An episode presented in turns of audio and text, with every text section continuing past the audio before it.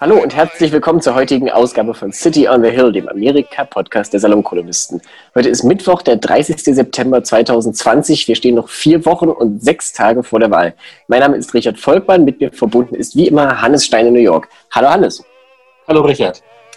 Hannes, ich möchte heute mit einem Zitat beginnen. Und zwar, No one alive has ever seen a presidential debate like Tuesday night's unseemly shoutfest between President Trump and former Vice President Joe Biden. 90 minutes of invective, interruptions, and personal insults. It was an insult to the public as well and a sad example of the state of American democracy five weeks before the election. Das schreibt Dan Belz in der Washington Post über die Präsidentschaftsdebatte von letzter Nacht. Und meine Frage an dich lautet jetzt, soll ich dem zustimmen oder willst du? Ach. Ja? Im Vorfeld der Debatte gab es ja im Fox News und ähnlichen rechtsradikalen Medien die Falschmeldung oder die, das Gerücht, dass Joe Biden sich mit Drogen stimulieren wird. Also ich hatte mich mit Drogen stimuliert, um mir diese Debatte anzusehen. Ich hatte mir nämlich einen Manhattan gemixt. Diesen Manhattan hatte ich in der einen Hand und in der anderen Hand hatte ich meine Frau, die sich an mich kuschelte auf dem Sofa zum Teil haben wir Händchen gehalten. Und ich erzähle das alles nur so ausführlich, weil wir trotzdem beide immer noch äh, shell-shocked sind von gestern. Das ist ein guter und, Ausdruck, ja. Und ich äh, stimme Dan Belz nicht zu. Es war nicht die Debatte, die schlimm war. Es war, die Debatte war im Gegenteil sehr aufschlussreich. Die Debatte war aufschlussreich, weil man sehen konnte, auf der einen Seite einen nicht mehr ganz jungen Mann, der versucht hat, Argumente vorzubringen, und auf der anderen Seite einen brüllenden Gorilla, der mit Exkrementen um sich warf. Und das Wichtigste an dieser Debatte, es gibt nur einen Punkt, der wichtig ist. Alles andere ist Kommentar und darüber können sich die klugen Leute streiten und das ist alles egal. Es gibt einen Punkt, der wichtig ist. Der Punkt ist, als Donald Trump ähm, gebeten wurde, aufgefordert kann man eigentlich nicht sagen, als Donald Trump gebeten wurde, als eine goldene Brücke gebaut wurde, sich von weißen rassistischen Mörderbanden zu distanzieren, hat er das nicht nur nicht getan, sondern er hat eine dieser weißen rassistischen Mörderbanden, nämlich die Proud Boys, aufgefordert, ich zitiere wörtlich, to stand back and stand by, also ähm, sich im Hintergrund bereit zu halten. Mhm. Und er hat das später in, diesem, in dieser Debatte noch ausgebaut, indem er seine Anhänger aufgefordert hat, die Wahl zu überwachen, was mit anderen Worten heißt, bewaffnet an Wahlkabinen aufzutauchen und Leute am Wählen zu hindern. Äh, ich habe gerade, bevor wir jetzt sprachen, einen langen Text für die Welt geschrieben, oder na, so lang ist er nicht, aber ein bisschen ein Aufmacher, Aufmacherlänge, über die ähm, lange Tradition von Gewalt bei Wahlen in den Vereinigten Staaten. Hm. Das kam nämlich gelegentlich schon vor. Es gab also bei Wahlen in, in Amerika gelegentlich richtige Guerillakämpfe, Shootouts, und ich rede jetzt nicht vom Bürgerkrieg.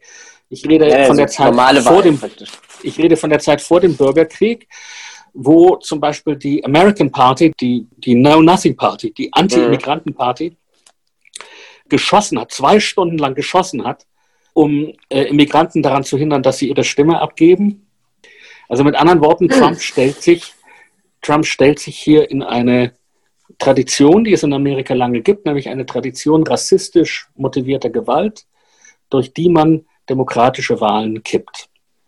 Und das ist jetzt natürlich viel, viel unterstellt, dass Donald Trump weiß, dass es so eine Tradition gibt und dass es überhaupt nein, Tradition nein, gibt und dass er sich da hineinstellt. Nein, nein, das, das, das stellt sich nicht bewusst in diese Tradition, er steht in dieser Tradition. Aber was er eben tut, ist, er ruft zu Gewalt auf und das tut er natürlich sehr wohl wissend, was er tut. Ich meine, dahinter steckt keine große Strategie. Der Mann ist ungefähr so strategisch, wie das eben ein Gorilla ist. Aber er weiß sehr gut, dass er zu Gewalt aufruft. So. Die schlechte, Nachricht, die schlechte, ja Nachricht, bekannt, die ja. schlechte Nachricht ist, dass 60 Millionen meiner Landsleute das prima finden. 60 Millionen meiner Landsleute haben diese, diesen Auftritt gestern gesehen und fanden Donald Trumps Gewalt, seine Unanständigkeit, seine Brutalität, seine Gefühlskälte. Auf die Gefühlskälte möchte ich gleich noch zurückkommen. Erhebend. Und für sie war das ein inneres Fest. Jemand, dem sie ihre kostbare Stimme geben. Ja, das ist die schlechte Nachricht.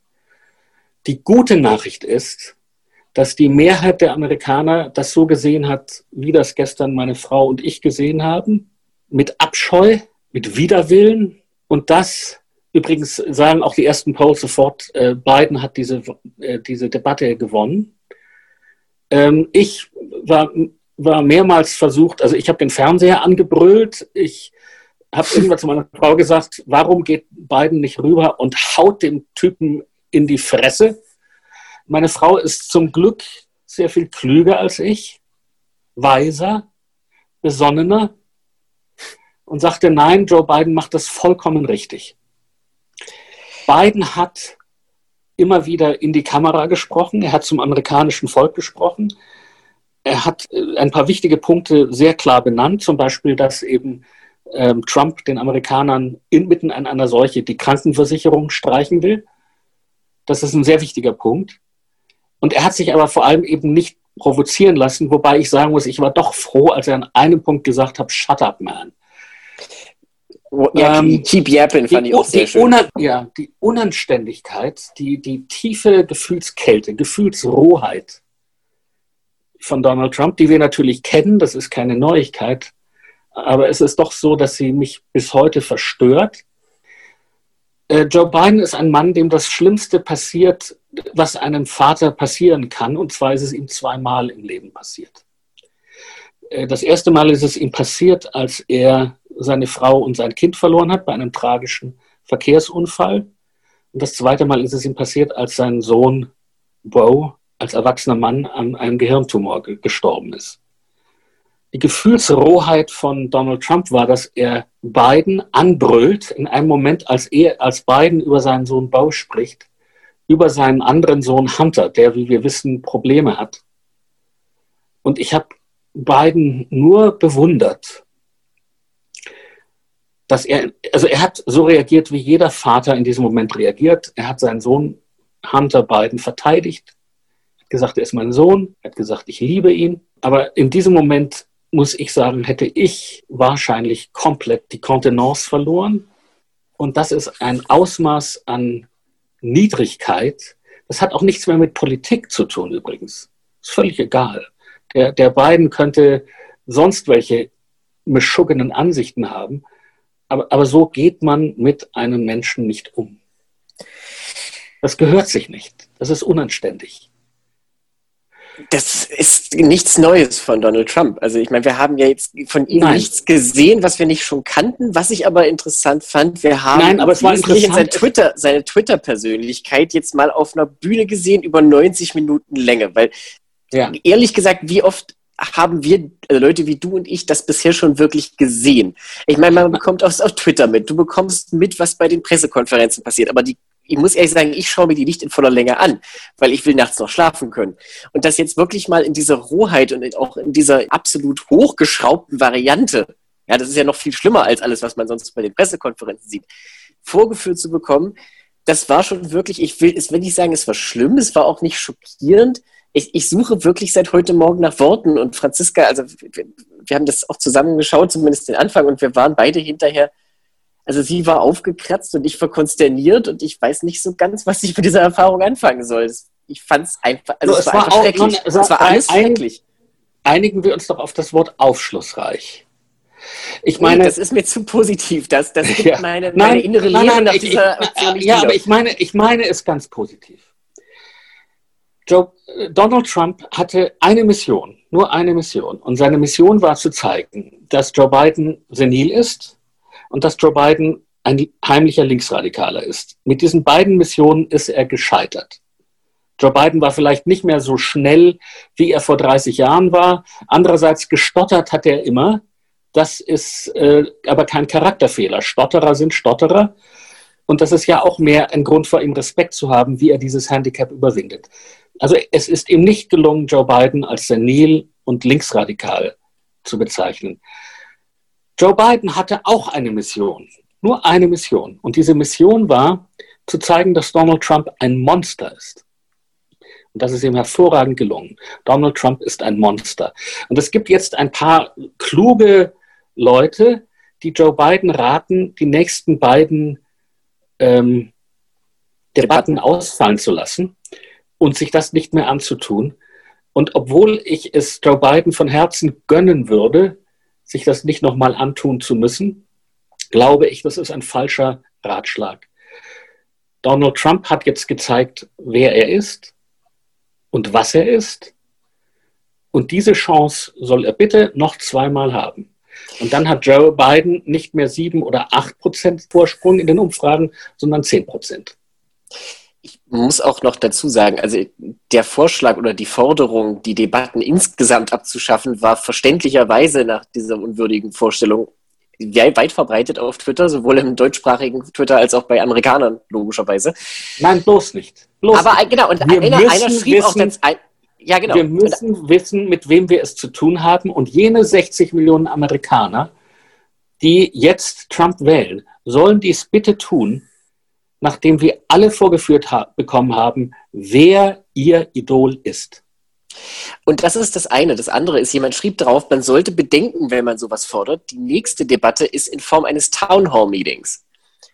Ja. Und es hat durchaus was Attraktives oder zumindest was nicht völlig Abstoßendes, sagen wir es mal so vorsichtig wie möglich.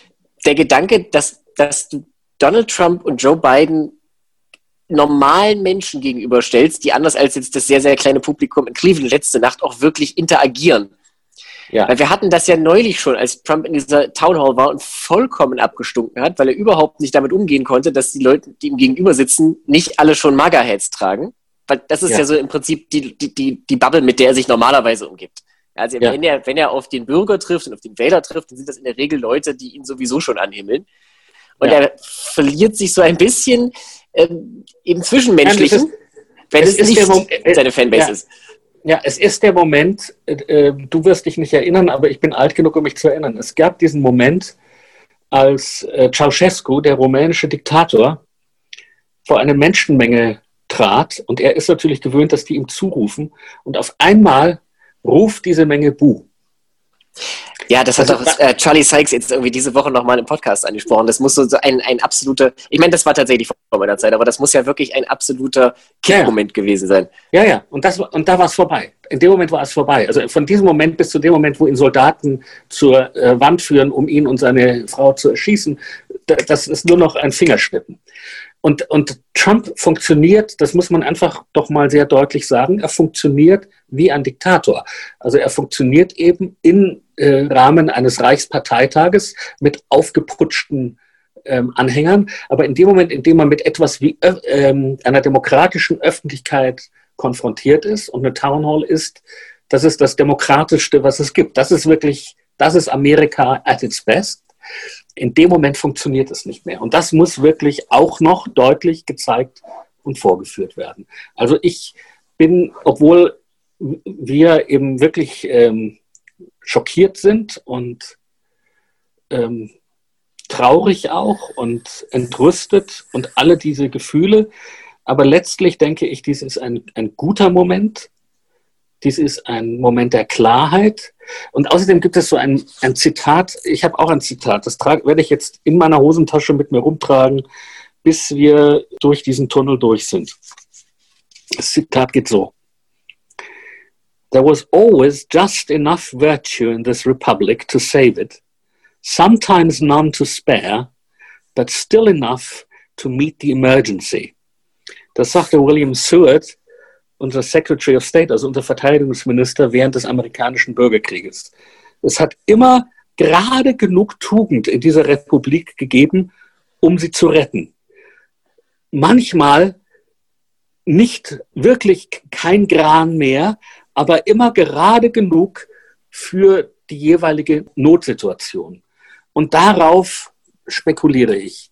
Darauf spekuliere ich wirklich, weil es so ist, dass es eine Wahrheit gibt, die man eben nicht aus den Augen verlieren darf. Donald Trump hat 2016 die Wahl mittels des Electoral College gewonnen, aber er hat niemals die Mehrheit der amerikanischen Bevölkerung auf seiner Seite gehabt. Zu keinem Zeitpunkt dieser Präsidentschaft.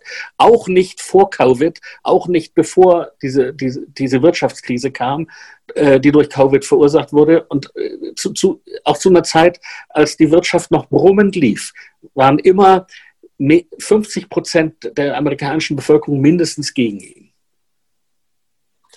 Es ist, ja, absolut. Also ich meine, man darf nicht vergessen, bei allem was wir alle mittlerweile mitgenommen haben in puncto Vorsicht Richtung Umfragen und bei allem, was wir an gebannten Kindern sind nach 2016 und bei aller berechtigten Skepsis, dass man zu schnell in Siegestrunkenheit verfallen könnte, weil die Umfragen gut aussehen, Donald Trump ist so ziemlich der unbeliebteste Präsident in Living Memory.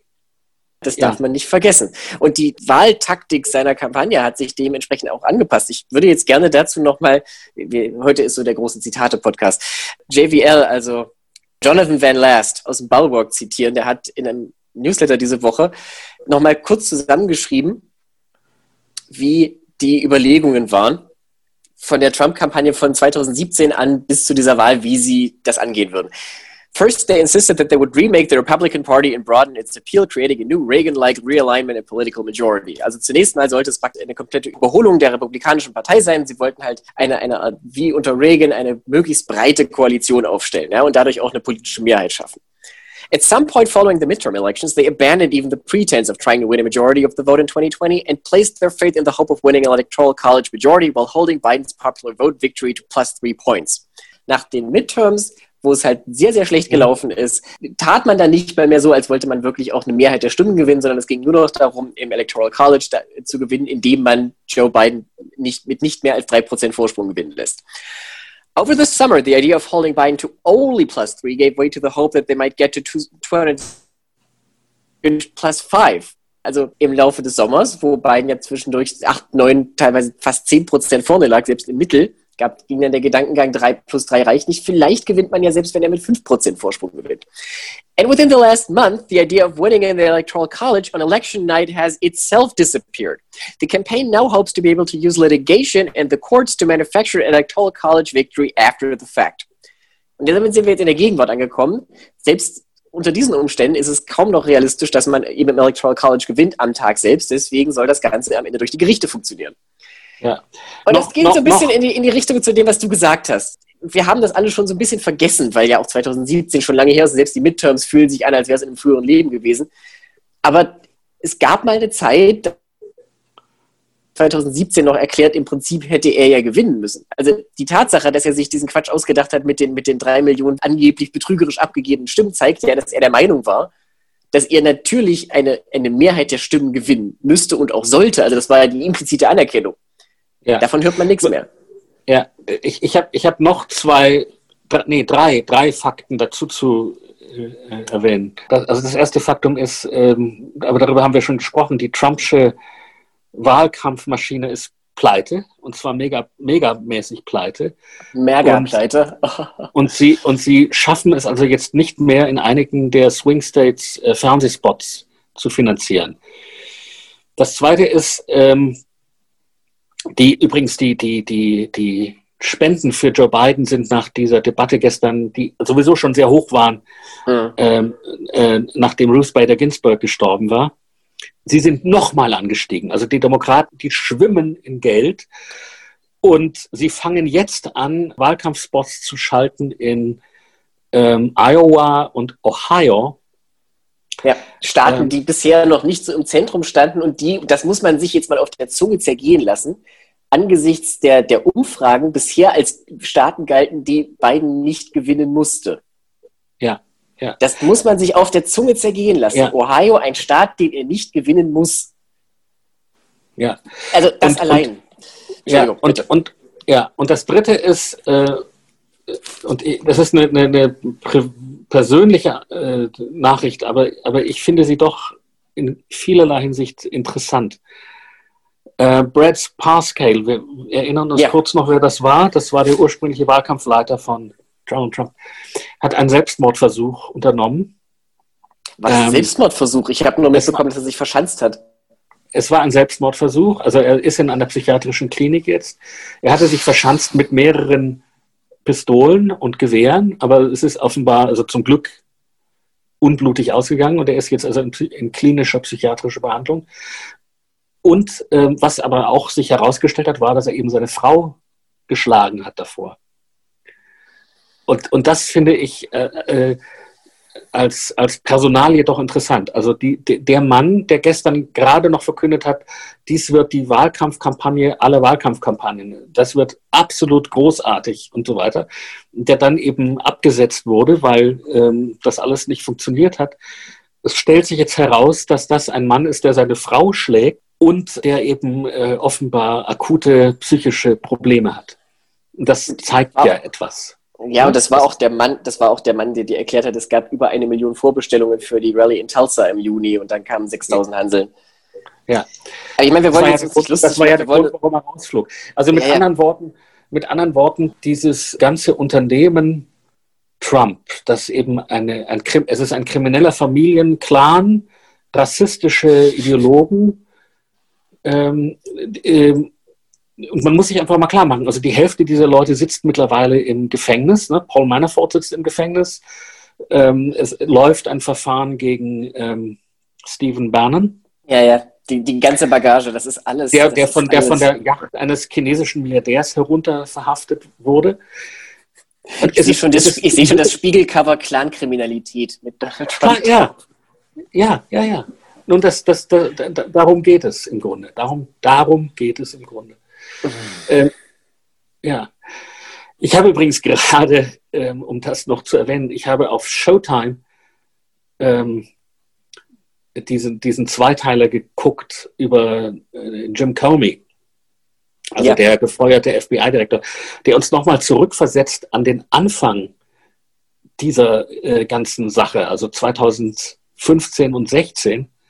Und das haben wir ja zum Teil nun auch schon wieder vergessen, weil inzwischen eine, nee, äh, es ist so viel passiert, nicht diese Seuche und äh, 200.000 Tote, ähm, was man übrigens noch, das muss Biden wirklich noch mehr betonen. Also Trumps Politik hat ja Menschenleben gekostet. Aber das, muss, das, ist, das ist ja der Punkt. Er muss ja gar nicht viel tun, wie du richtig gesagt hast. Er wendet sich an die Leute ja. und er hat ja auch in der Debatte zwischendurch gesagt, als, als Trump gerade mitten in irgendeinem Ranch steckte, there's an empty chair at your ja. dinner table. Also ich meine, das, das versteht ja jeder. Das ist eine Sprache, ja. da muss man sich nicht verstellen. Selbst wenn das bei dir nicht passiert ist, es ist jetzt nicht weit hergeholt, sich ja. auszumalen, was passiert, ja. wenn irgendjemand in der Familie schwer krank wird. Das ist der, der Fakt. Deswegen liegt Trump ja mit sieben Punkten hinten. Ja. Entschuldigung. Ja, naja, also was, was ich eben sagen wollte, ist, was die Sache ist ja die, dass die 2016 Hillary Clinton wegen ihrer scheiß E-Mails untersucht haben, wo sich herausstellte, also sie hat sich blöd benommen, aber wirklich nicht kein Gesetz gebrochen. Und gleichzeitig untersuchten sie eben Trump wegen äh, weil ja alle um ihn herum irgendwas mit Russland zu tun hatten. Und über die eine Untersuchung wurde gesprochen, nämlich mit den E-Mails, und über die Russland-Untersuchung hat Kaumi nicht gesprochen. Und er gilt deswegen bis heute unter Linksliberalen als Scheißkerl. Ja, wobei ähm, er hat ja hinterher sehr deutlich mit Trump gebrochen. Er hat ja auch dieses Buch ja, geschrieben. Ja, ich meine, das ist jetzt auch wieder antike Geschichte Nein, mittlerweile. Die, aber die, die Serie zeigt sehr deutlich, dass derselbe missverstandene Idealismus, ähm, der ihn dazu brachte, über Hillary Clinton ja zu reden und über Trump nein, weil das eine ist eine Geheimdienstuntersuchung, das andere ist eine Untersuchung des FBI. Äh, wir wollen um Gottes Willen, dass das FBI unpolitisch erscheint und so weiter. Dieselbe, und äh, Comey ist natürlich ein Konservativer, ist ein Republikaner, ne? Mhm. De, ähm, den Obama eingesetzt hat, im Wissen, dass er einen konservativen FBI-Chef sich holt. Ähm, aber aber dieses, diese selbe komplizierte Gemengelage aus Idealismus und und Idiotie auch irgendwie, führt ihn dann sofort in die Konfrontation mit Trump, weil er natürlich von Anfang an darauf besteht, dass das FBI unabhängig ist. Und Trump verlangt wie ein Verbrecherboss, dass das FBI jetzt für ihn arbeitet. Also der, er versteht gar nicht, da, natürlich, dass das FBI natürlich für die amerikanische Republik arbeitet und nicht für irgendeinen Herrn, der da im Weißen Haus sitzt. It worked for Uncle Sam. Ja, und das versteht Trump gar nicht. Das kann er nee, auch gar nicht. Ja, natürlich kann er das, und das, aber das, ist, und was, wissen wir ja und was, du, was du eben so was du eben dann nochmal so toll siehst und was du eben auch gestern in dieser Debatte, also der, der grundsätzliche Denkfehler von Comey ist, dass er glaubt, dass das irgendwie eine normale Konfrontation zwischen einer Demokratin und einem vielleicht etwas exaltierten, aber doch letztlich normalen republikanischen Politiker ist. Und er versteht nicht, das ist der weiße Hai. Er, er, geht ins Wasser und denkt, er unterhält sich mit einem Thunfisch. Aber da kommt der weiße Hai. Aber Hannes, da hast du jetzt einen Punkt, ja, ich verstehe dich völlig. Und du hast einen Punkt angesprochen, der unheimlich wichtig ist, weil Franziska und ich, wir haben uns heute noch ein kleines bisschen gekabbelt über die Frage, warum so viele der Nachbetrachtungen dann sinngemäß so Titel hatten wie, you know, The Fiery Squabble war in der, in der Washington Post oder, oder Contentious ja. Debate oder sowas. Also so praktisch Traded Insults war auch sehr schön. Also, dass da am Ende immer so eine Äquidistanz mitschwingt, das Klassische. Und ja. irgendwie ist mir aufgefallen, was, ich weiß nicht, ob ich das tröstlich finden soll oder besonders erschreckend. Ich versuche es mit tröstlich. Die amerikanische Republik fährt selbst unter Trump in ihren ganzen Strukturen momentan auf Autopilot. Weil es wird ja, alles. Na, was, ja, ja, okay, das, ja, natürlich geht das nicht ewig, aber, aber guck mal, das, die, die, Leute machen, die Leute machen ja im Prinzip genauso weiter wie vorher. Auch Journalisten machen genauso weiter und behandeln das alles immer noch wie einen normalen Wahlkampf, so wie sie es vor vier ja, Jahren gemacht haben, weil anders können sie es nicht. Ja, aber ich, ich, nein, ich finde das nicht tröstlich. Ich finde, das ist ein schwerer Fehler. Also ich finde, das ist ein schwerer Fehler. Deswegen sagte ich auch am Anfang zu dir, ich stimme mit diesem Zitat, das du mir gesagt hast, nicht überein. Nicht die Debatte war eine Shitshow. Donald Trump war eine Shitshow. Aber dann, Entschuldigung, aber wir, dann, sahen, wir, sahen nicht, wir sahen nicht zwei Kontrahenten, die Beleidigungen austauschten, sondern wir sahen einen Mann, der versucht hat, vernünftige Argumente zu machen und so etwas wie die Züge, die Grundzüge seiner Politik erkennen zu lassen. Und wir sahen einen anderen Mann, der versucht hat, durch Brüllen, durch Machtgehabe, durch unaufhörliche Lügen, einen unaufhörlichen Strom von Lügen, die, diese Debatte zu, auf die primitivste Weise zu dominieren. Ja, das ist nicht eine Shitshow. Ich, und, und das ist, ich halte das für einen ganz schweren Fehler, weiterhin so zu tun, als wäre das eine normale Demokratie. Ich glaube, diejenige, die es kapiert hat und die es richtig gemacht hat, war Rachel Maddow. Rachel Maddow hat nämlich geschrieben, Donald Trump is not running in these elections. He's running against these elections. Hm. Das ist der Punkt. Ja. Donald Trump kämpft nicht in einem Wahlkampf. Donald Trump kämpft dagegen, dass es Wahlen gibt. Und der Schluss, eben, wo er ja nur noch rumbrüllte und sagte, dass äh, äh dass alles, äh, ähm, eh alles manipuliert ist, ja. werde und so weiter. Diese, dieser Tobsuchtsanfall, das war ein Tobsuchtsanfall gegen die amerikanische Demokratie. Ja, am Schluss, am Schluss war es wirklich ganz schlimm. Also da hat er dann auch, er hat, man hat gemerkt, am Anfang hat er sich ja doch ein gutes bisschen, Stück zusammengerissen, trotz allem. Also er hat zum Beispiel auf Sleepy Joe ja. verzichtet. Er war halt sehr laut und sehr viel, aber inhaltlich war es tatsächlich für seine Verhältnisse moderat, was überhaupt ja, nichts heißt, kann, natürlich. Er kann nicht aber, durchhalten. Und das, genau, er und konnte das, es nicht durchhalten bis zum Schluss. Er kann, er kann nicht anwählen. Und dafür war ich dann eben sehr dankbar, dass, äh, äh dass er ähm, dass er es nicht geschafft hat, seine Twitter-Persönlichkeit hinter äh, irgendetwas zu verstecken. Nun ist es so, das muss man natürlich dazu sagen.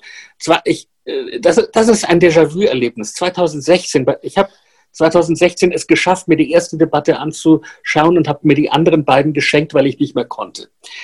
Das werde ich diesmal nicht tun. Ich glaube nicht, dass ich mir diesen Luxus dieses Mal gönnen werde. Aber 2016 war es so, dass ich nach der ersten Debatte beruhigt war, weil Hillary Clinton eben ein normaler Mensch ist und Trump nicht. Und das wurde auch damals sehr, sehr deutlich und damals natürlich auch noch mit einem Schuss Sexismus versetzt, weil, weil er sozusagen sich so über sie hinweggesetzt hat, wie er sich immer über Frauen hinwegsetzt. Und ich war also beruhigt, dass es ihm nicht gelungen ist zu heucheln, und äh, dachte, wunderbar, das hat er verloren. Und das hatte er auch verloren, auch damals ja. sehr klar. Das hat nur am Ende eben nichts genützt. Weil der Vorsprung von Hillary Clinton, die hatte ja zwei Prozentpunkte Vorsprung in den Wahlen dann, der hat eben nicht gereicht. Die, also meine, meine einzige Hoffnung ist, dass es diesmal in einem anderen, sind wir in einem anderen Universum. Ja? Wir haben jetzt vier Jahre Trump erlebt. Wir haben erlebt, was Trump in vier Jahren macht. Wir haben auch erlebt, was er nicht macht übrigens. Er hat ja in gewissem Sinne auch seine Anhänger enttäuscht. Er hat ja diese Mauer nicht gebaut. Ja? Also wir, ja gut, wir weil sind, der tiefe Staat ihn gehindert hat. Er hat ihn nur Steine in den Weg gelegt. Ja. Also wir haben vier Jahre Trump erlebt. Also insofern, wir sind in, wir sind in einer anderen Welt. Man kann diese Realität auch nicht wegquatschen und man kann sie auch nicht wegbrüllen. Diese Realität ist da und das sehen nun doch zu viele Amerikaner, die nicht in diesem, zu diesem Kult gehören.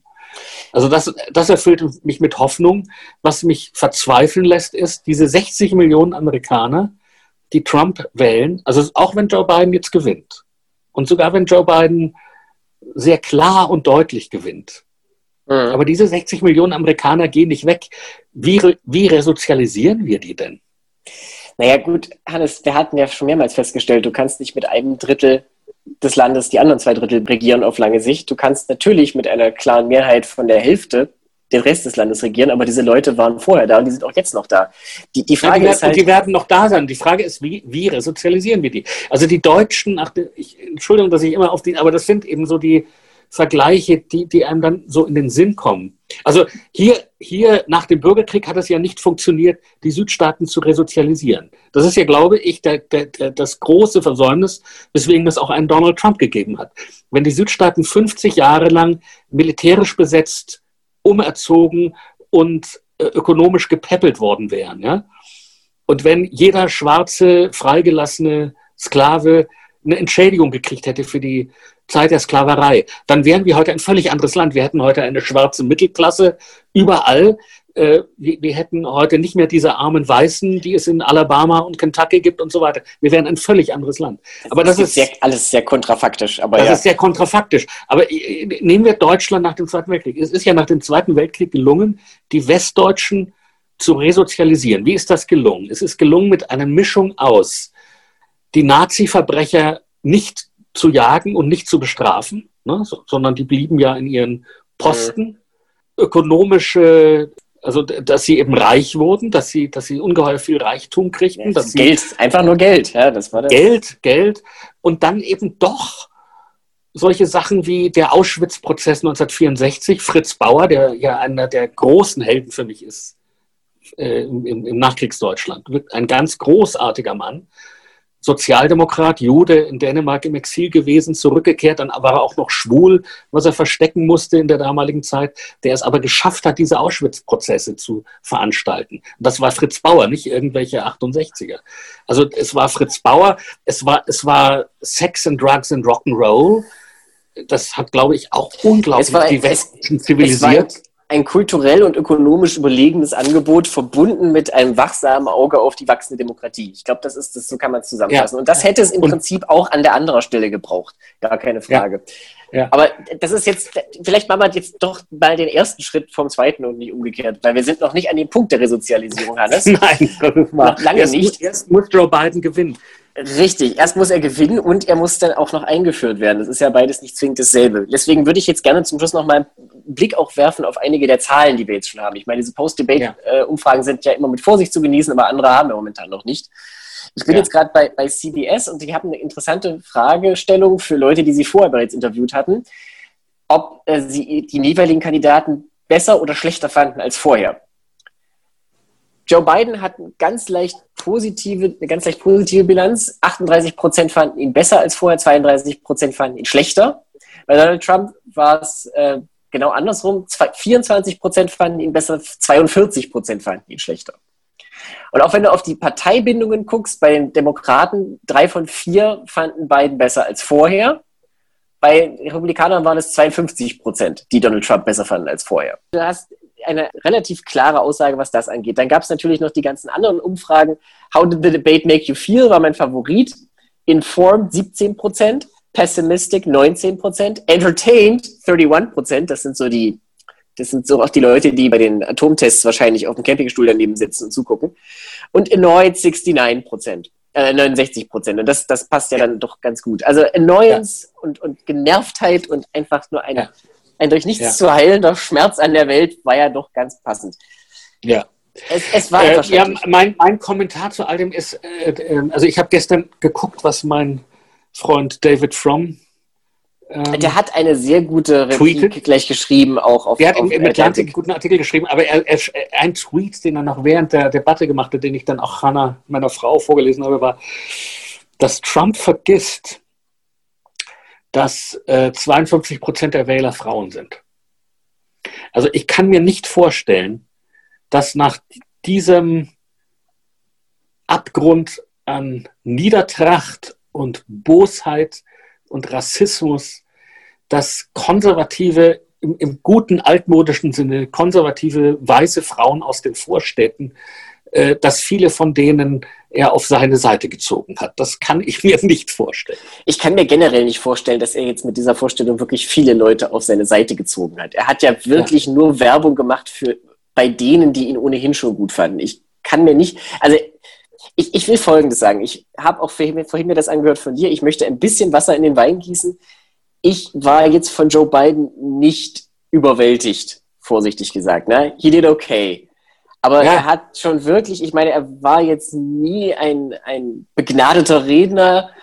Er hat sich schon häufig verhaspelt. Er wirkte an einigen Stellen ein bisschen unsortiert. Man hat auch gemerkt, die erste halbe Stunde, dass Trump ihn wirklich aus dem Konzept gebracht hat, weil mit sowas rechnest du auch nicht. Also man rechnete damit, dass er halt seinen Sohn angreift oder dass er einfach Unsinn erzählt. Das hat er auch gemacht. Aber dieses aggressive Unterbrechen, wo ja selbst Chris Wallace als Moderator kurz ja. davor stand, sich offen auf beiden Seiten zu stellen zwischendurch, ja, ja.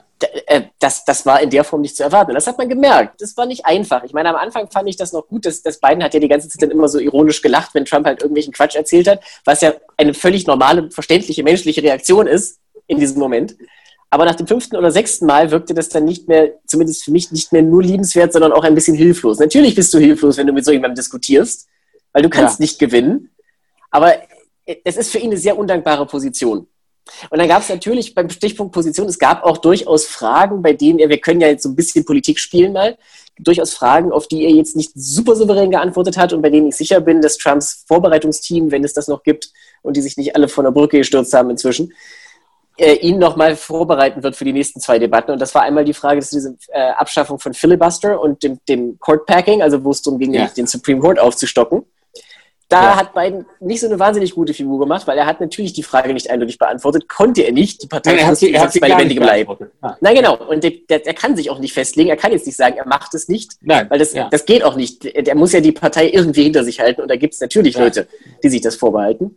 Und das andere war das am Schluss mit dem Green New Deal. Das hat mich auch nicht wirklich überzeugt, weil er erst... Dass, dass, er, dass, dass er nicht kapiert hat, dass... Äh, den Unterschied zwischen seinem eigenen New Deal und diesem Quatsch. Nee, nee das hat er ja schon gesagt. Und, er hat, ja, genau, und das wirkte aber für den uneingeweihten Zuschauer war nicht ganz klar, ist er jetzt dafür ja. oder ist er nicht dafür? Aber, ist aber es jetzt praktisch du, sein Plan aber, oder nicht? Ja, ja. Also zwei Sachen dazu. Das erste ist die Frage, die natürlich immer dieselbe bleibt. Wie spielst du Schach gegen einen Gegner, dessen einziger Zug darin besteht, dir das Brett über den Kopf zu hauen. Ja, genau. Das berühmte, die, diese Frage, Analogie, ja. ja. Und diese Frage ist, ist nicht zu beantworten. Aber, de, aber die zweite Anmerkung war, ähm, die zweite Anmerkung ist, also ich glaube eben, dass meine Frau recht hat. Es war richtig, sich unterbrechen zu lassen. Es war richtig, ähm, nicht drüber zu gehen und diesem Typen eine reinzusemmeln. Es war richtig, ähm, in die Kamera zu sprechen und zum amerikanischen Volk zu sprechen, während Trump ja immer nur Biden angebrüllt hat.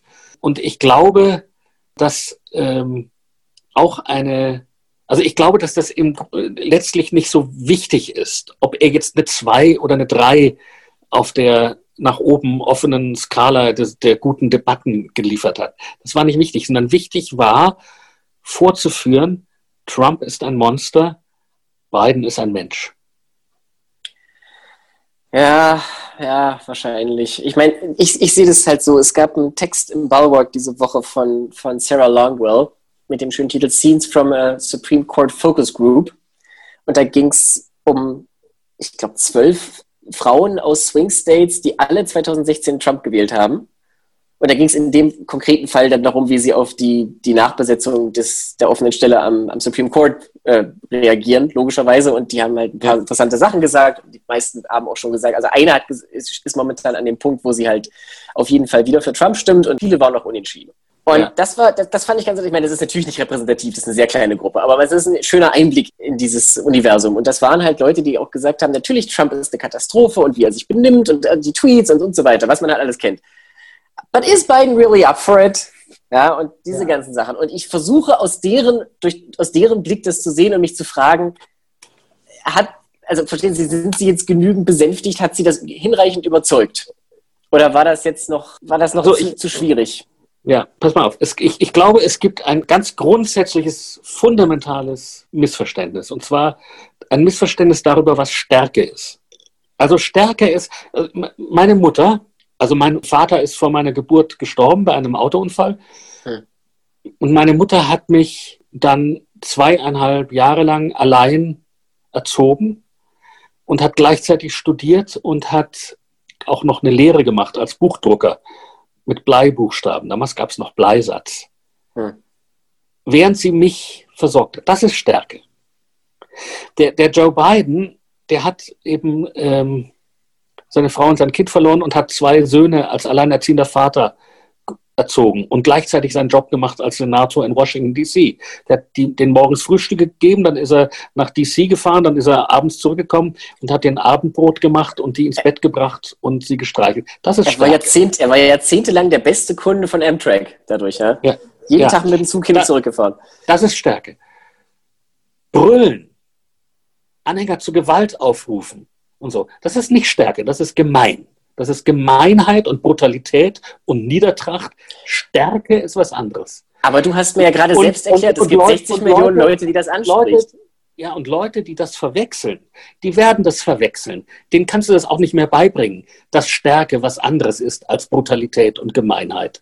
Und die werden Brutalität und Gemeinheit bewundern. Und für diese 60 Millionen Leute hat Trump eine wunderbare äh, äh, zur Schaustellung dessen gegeben, was sie für Stärke halten, obwohl der Mann ein Schwächling ist. Eine überzeugende Bewerbung. Ja, aber die, eine überzeugende Bewerbung für, für diese Leute. Aber für Leute, die, die zumindest eine Ahnung davon haben, was wirklich Stärke ist, für die hat Trump keine überzeugende Bewerbung abgeliefert.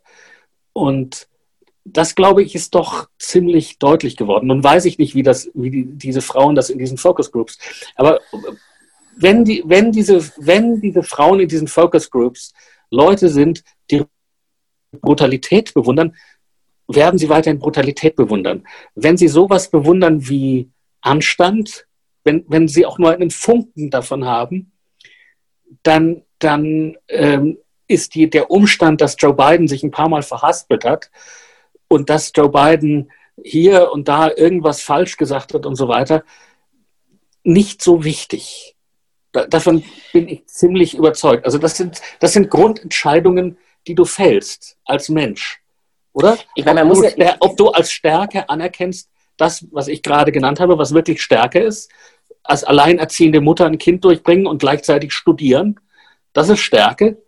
Oder ob du als Stärke eben siehst Brutalität. Wenn du Brutalität als Stärke ansiehst, dann wirst du jemanden wie Trump bewundern und ihn für einen tollen Hecht halten.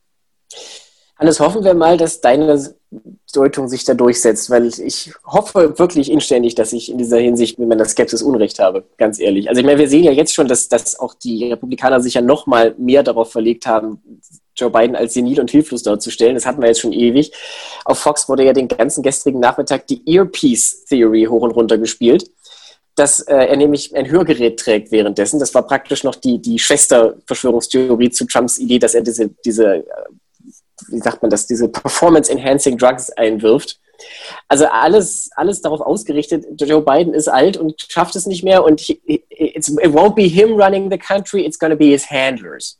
Das ist auch ganz wichtig. Also, dass da praktisch irgendwie AOC dahinter steht. Das ist zwar, wie, ich weiß jetzt auch nicht mehr, wer es war, irgendwer hat auf Twitter geschrieben, das Problem bei Trump ist einfach, he's running against the candidate he would like to run against, not the one he's actually up against. Ja. Ja, und das ist tatsächlich ja, das, so. Ja, so wird es, so wird, und das ist letztlich das, das Problem, über das Sie äh, nicht, jedenfalls nicht so leicht hinwegkommen. So, jetzt zeige ich zum Schluss nochmal, wie man sich einen Manhattan wächst, weil das ist ja auch was wirklich Wichtiges. Also, zwei Teile Whisky, Canadian Club, ein Teil süßer roter Wermut, Cocktail Shaker, Eis, schütteln, in ein Glas. Zwei bis drei Spritzer von Bitters und wichtig, das überhaupt Wichtigste als Pointe, die gezuckerte Kirsche. Voilà.